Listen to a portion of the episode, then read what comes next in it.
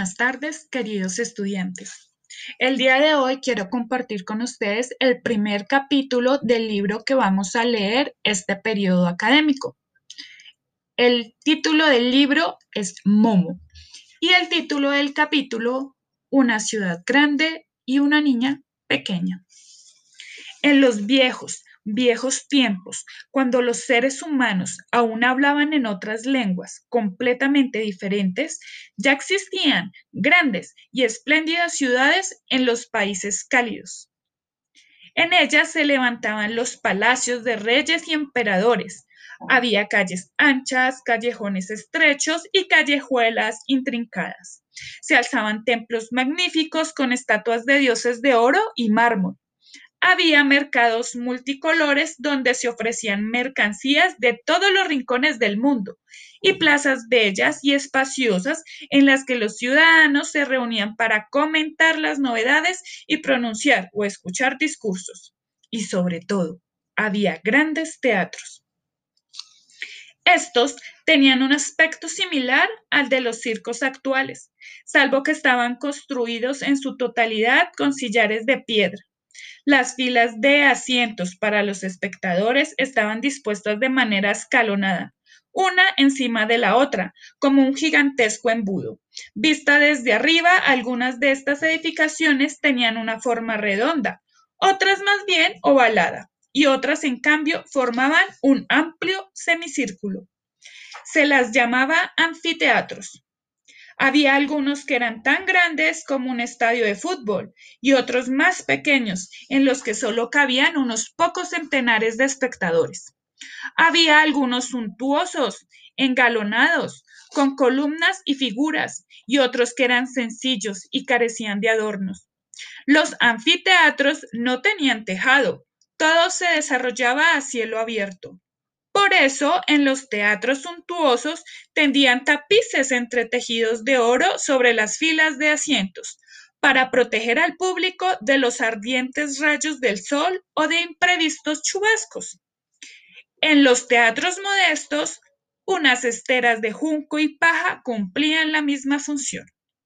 En una palabra, los teatros eran tal y como la gente se los podía permitir, pero todos querían tener uno, ya que eran apasionados espectadores y oyentes.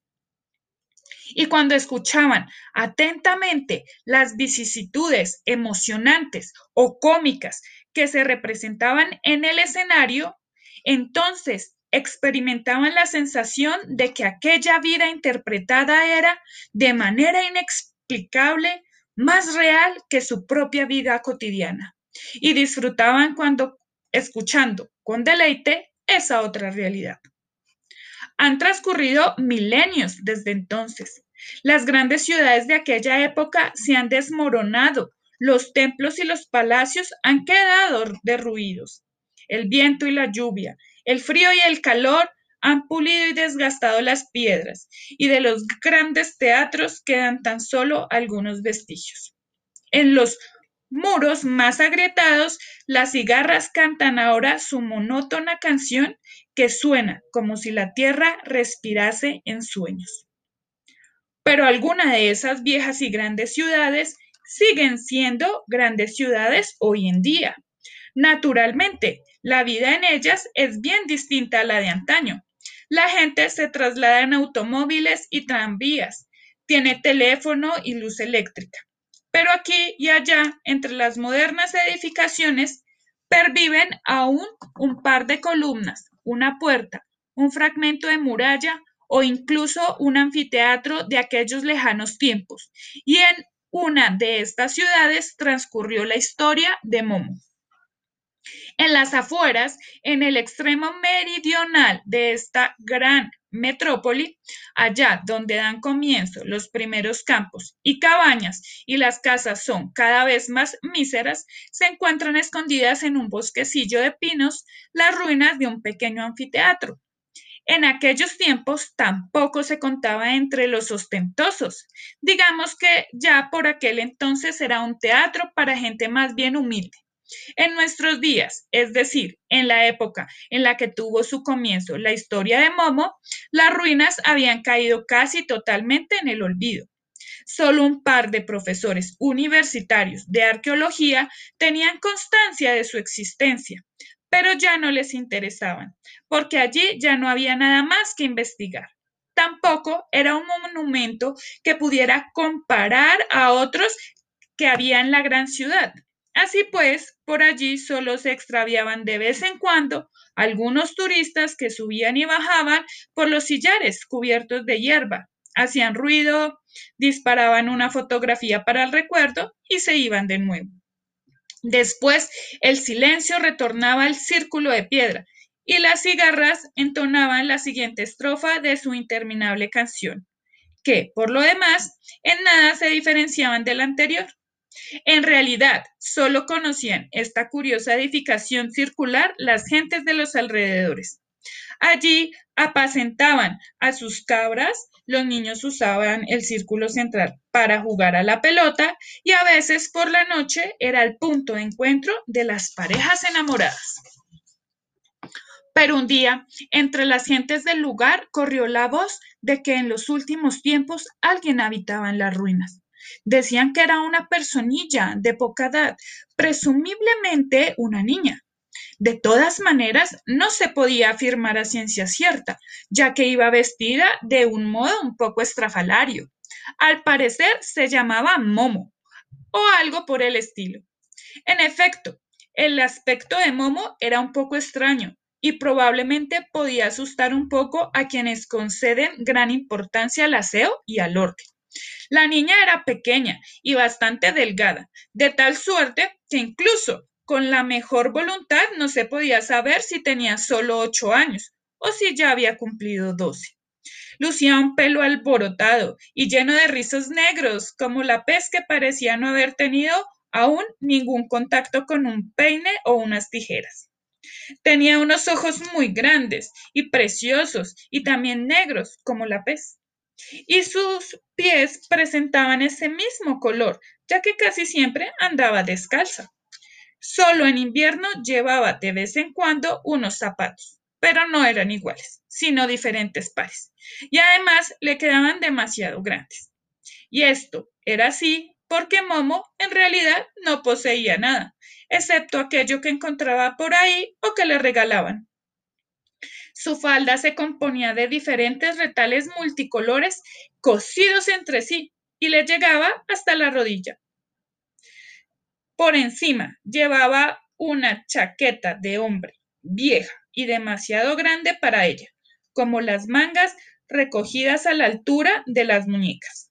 Momo no las quería cortar porque era previsora y pensaba que aún tenía que crecer. Y quién sabe si algún día volvería a encontrar de nuevo una chaqueta tan bonita y tan práctica con todos esos bolsillos. Bajo el escenario, cubierto de hierba de teatro en ruinas, se hallaba un par de cámaras medio derruidas, a las que se podía acceder a través de una abertura del muro exterior. Ahí se había instalado confortablemente Moon. Un mediodía se acercaron allí algunos hombres y mujeres de los alrededores e intentaron tirarle de la lengua haciéndole un montón de preguntas. Momo estaba de pie frente a ellos y los miraba con cierto recelo, ya que temía que esa gente fuese a echarla de allí. Pero enseguida se percató de que se trataba de gente amable. Ellos mismos eran pobres y conocían la vida. Bueno, dijo uno de los hombres, Así que te gusta esto. Sí, contestó Momo. ¿Y qué quieres quedarte aquí? Sí, me gustaría. ¿Pero es que no te esperan en ninguna parte? No. Lo que quiero decir es que no tienes que volver a casa. Esta es mi casa, aseguró Momo con prontitud. ¿De dónde eres, chiquilla? Momo hizo un movimiento indeterminado con la mano, como si estuviera señalando algún lugar lejano. Y entonces, ¿quiénes son tus padres? siguió preguntando el hombre. La niña se quedó mirando al hombre y a los demás con desconcierto y se encogió levemente de hombros. Los presentes intercambiaron miradas y suspiraron. No tienes nada que temer, prosiguió el hombre. No vamos a echarte de aquí. Queremos ayudarte. Momo asintió con la cabeza pero sin estar aún convencida del todo. Dices que te llamas Momo, ¿verdad? Sí. Y es un nombre muy bonito, pero nunca antes lo había oído. ¿Quién te lo puso? Yo, replicó Momo. ¿Tú misma te has puesto ese nombre? Sí. ¿Cuándo naciste? Momo se quedó pensativa durante unos instantes y finalmente dijo, hasta donde me alcanza la memoria, siempre he existido. Pero, ¿es que no tienes ninguna tía, ningún tío, ninguna abuela, nada de familia en absoluto con la que puedas quedarte? Momo miró al hombre y enmudeció durante unos segundos. Después musitó con voz queda. Esta es mi casa. Sí, bueno, replicó el hombre, pero no eres más que una niña, por cierto. ¿Cuántos años tienes? Cien, respondió Momo, titubeando.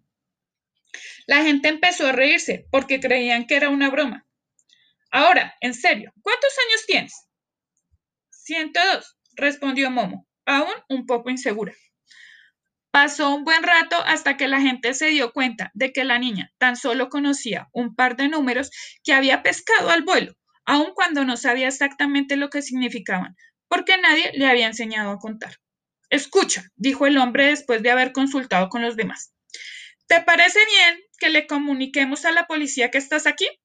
Entonces te llevarán a una residencia donde tendrás comida y cama, y donde aprenderás a contar, a leer y a escribir, y muchas más cosas. ¿Qué te parece, eh? Momo lo miró horrorizada. No, dijo en un susurro, no quiero ir ahí. Ya estuve una vez. También habían otros niños. Las ventanas tenían rejas. Todos los días nos pegaban sin motivo alguno. Así que una noche salté el muro y me escapé. No quiero volver allí. Te comprendo, dijo un anciano, asintiendo con la cabeza. Y los demás también lo comprendieron y asintieron. Está bien, exclamó una mujer. Pero aún eres pequeña. Alguien tiene que cuidar de ti. Yo misma, respondió Momo con gran alivio. ¿Acaso sabes hacerlo? inquirió la mujer. Momo se quedó callada durante unos momentos y después respondió muy bajito. No necesito gran cosa. De nuevo, todos los presentes intercambiaron miradas, suspirando y asintiendo. ¿Sabes una cosa, Momo? dijo tomando la palabra el hombre que había hablado al principio. Estamos pensando que tal vez podrías alojarte en casa de alguna de nuestras familias. Si bien nuestros hogares son pequeños y la mayoría de nosotros ya tenemos un montón de críos que alimentar, sin embargo pensamos que donde comen tantos, puede comer una boca más. ¿Qué te parece, eh? Gracias, exclamó Momo sonriendo por primera vez. Muchas gracias. Pero no podéis dejarme vivir aquí y ya está. Estuvieron deliberando entre ellos un buen rato y al final se pusieron de acuerdo, porque ahí opinaban. La niña podría vivir exactamente igual de bien que en casa de cualquiera de ellos. Y querían ocuparse en Momo entre todos, ya que en cualquier caso sería más sencillo hacerlo todos juntos que uno solo. Enseguida pusieron manos a la obra y comenzaron en primer lugar a limpiar la cámara medio derruida en la que vivía Momo, para condicionarla en la medida de, de lo posible.